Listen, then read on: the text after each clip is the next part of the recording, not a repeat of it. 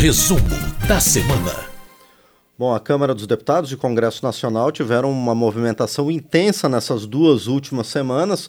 Ontem, por exemplo, a gente teve a sessão solene que marcou o bicentenário da independência e ao longo da semana passada, no esforço concentrado, foram votadas diversas matérias pelo plenário da Câmara dos Deputados. E quem vai nos trazer um pouco mais sobre isso é a editora-chefe da Rádio Câmara, a jornalista Ana Raquel Macedo. Oi, Ana. Oi, Márcio Aquiles Sardi, tudo bem? Tudo bem, e você? Como é que estamos nessa semana que teve o feriado, mas uma, uma série de eventos bastante importantes aqui no parlamento, não é, Ana?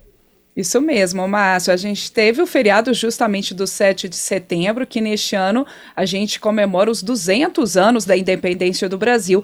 E esse bicentenário da independência, Márcio, ele foi o motivo de uma grande comemoração é, aqui no Congresso por meio de uma sessão solene do Congresso Nacional, então, portanto, Câmara e Senado juntos ali para comemorar os 200 anos da independência do Brasil.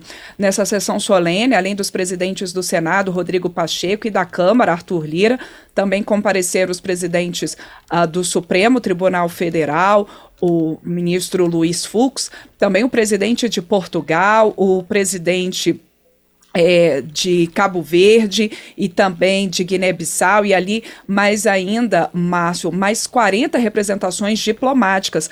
Também foi convidado o presidente Jair Bolsonaro, mas ele acabou cancelando a vinda dele. A gente lembra que houve aqui na esplanada dos ministérios, no 7 de setembro, os eventos oficiais da, ali promovidos pelo executivo.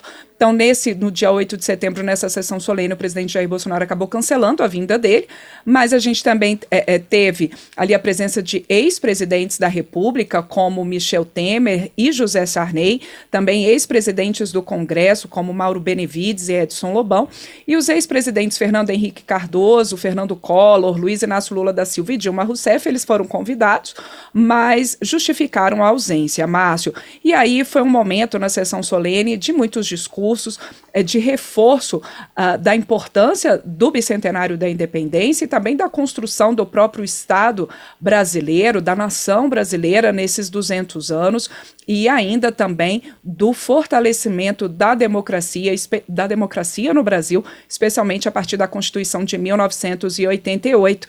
E aí o destaque, Márcio, nas falas do presidente Rodrigo Pacheco, né, do Senado, então, também o presidente da Câmara, Arthur Lira, destaque para essas falas de é, ênfase na importância da democracia e na importância, inclusive, deste ano, Márcio, que a gente tem eleições gerais no país e as próprias eleições são um, um exemplo, são um símbolo importantíssimo e base da democracia no país a gente teve, é, é, importante lembrar, Márcio, que inclusive aqui no painel eletrônico, no Jornal da Rádio Câmara, você mesmo foi entrevistou o, o deputado Henrico Mizazzi, do MDB de São Paulo, que ele coordenou aqui nos últimos anos a comissão na Câmara é, das, dos preparativos para o, as comemorações do bicentenário da independência, e o deputado Henrico Mizazzi, ele falou também na sessão, falou em entrevistas, é, lembrando que o, essa culminância agora, né, dos 200 anos,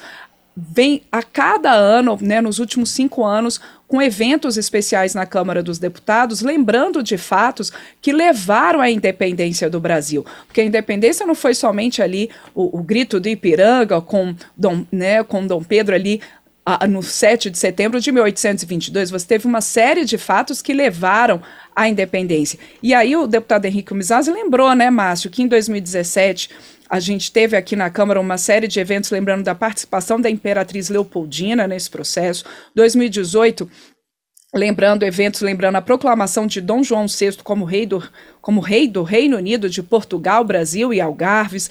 Em 2019, as comemorações sobre a volta e a importância da volta de José Bonifácio ao Brasil.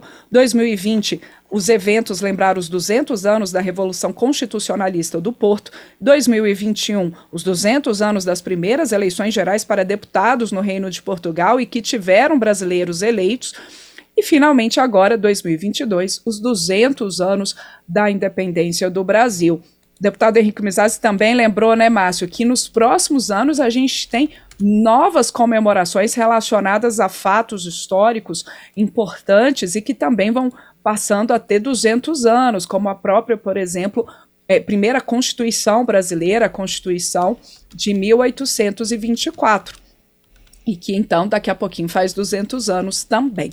Então esse evento, esse grande evento, a sessão solene, marcou ali a comemoração aqui no Congresso é, dos 200 anos da independência, lembrando que aqui no, no Palácio do Congresso, quem estiver em Brasília, ou Márcio, quem vier a Brasília neste mês e até também outubro, e ainda em outubro, tem uma exposição no Salão Negro do Congresso Nacional, é, em homenagem e também como parte das comemorações do bicentenário da independência.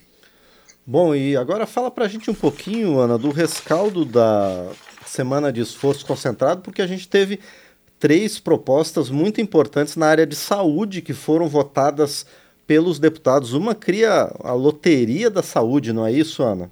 Isso mesmo, Márcio. Para quem acompanha a gente toda semana aqui no resumo, já acompanhou na última semana que eu trouxe aqui as principais medidas provisórias aprovadas pelos deputados na semana do esforço concentrado. Foram várias medidas provisórias aprovadas, inclusive porque estão próximas do prazo de vencimento. Bom, mas não foram apenas medidas provisórias votadas pelos deputados. E como você mesmo destacou agora, houve projetos de lei é, na área da saúde é, tratando ali, que também foram analisados e aprovados pelos deputados, entre eles esse da loteria.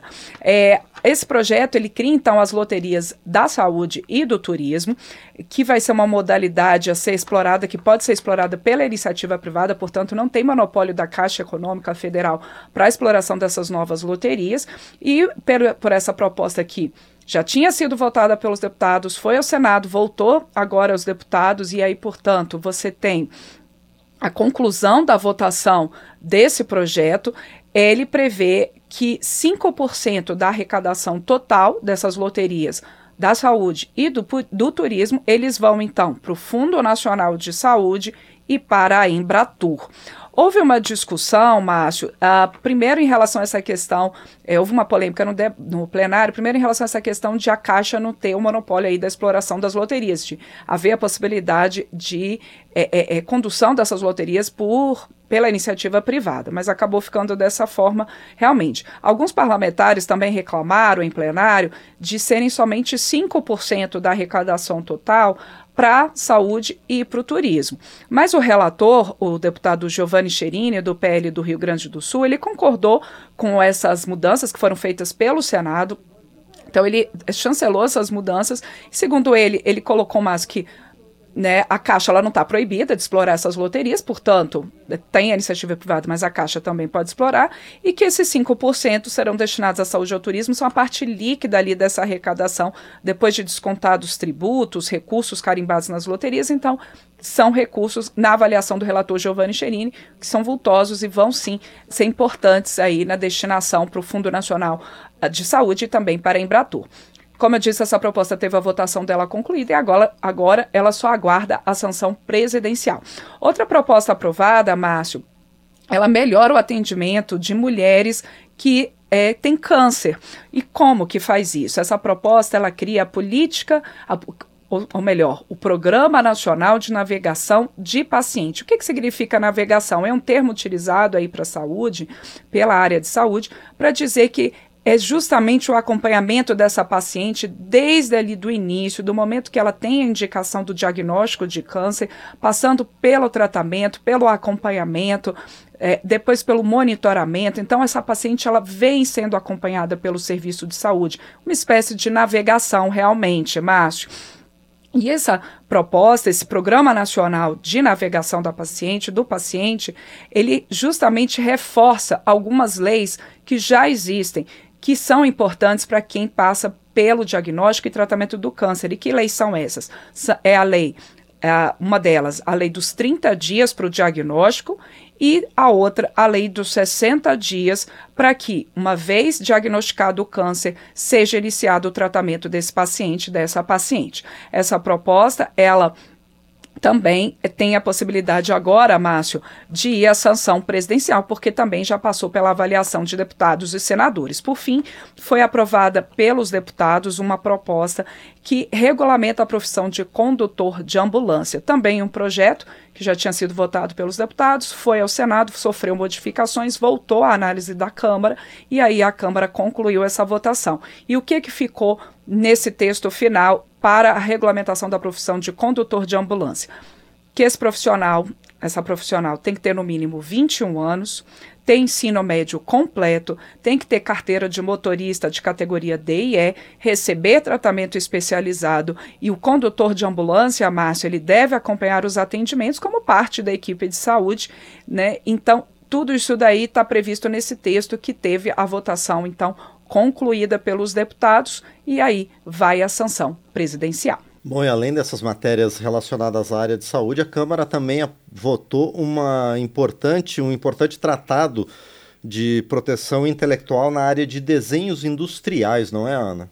Isso, Márcio. Esse é o Acordo de Haia sobre o Registro Internacional de Desenhos Industriais. Esse acordo ele foi assinado em 1999 em Genebra, na Suíça, e ele depende então da confirmação pelo Congresso Nacional para valer, para ser incorporado à legislação brasileira.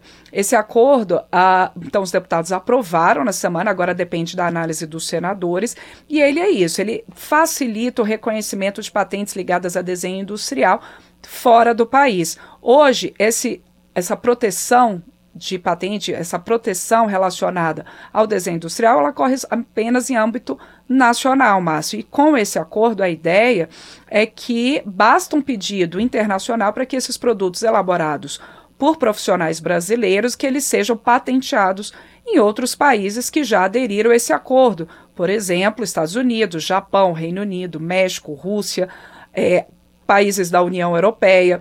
E a mesma coisa, é recíproco, né, Márcio? Da mesma forma que uma vez o Brasil ratificando, confirmando esse acordo, os produtos brasileiros vão poder ter o reconhecimento de patente fora do país, a mesma coisa, produtos estrangeiros também teriam reconhecimento aqui em território nacional em termos aí das suas patentes. Como eu disse então, esse acordo de AIA sobre o Registro Internacional de Desenhos Industriais agora depende da avaliação dos senadores.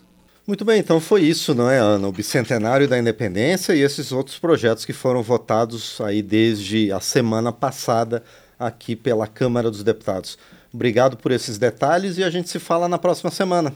Certamente, Márcio Sardi, obrigada a você, obrigada a todo mundo que acompanha a gente aqui no resumo da semana, seja ao vivo pela Rádio Câmara, depois também por nossas redes sociais, pela rede legislativa de rádio e pelas nossas rádios parceiras, como a Rádio Areia FM de Areia, na Paraíba.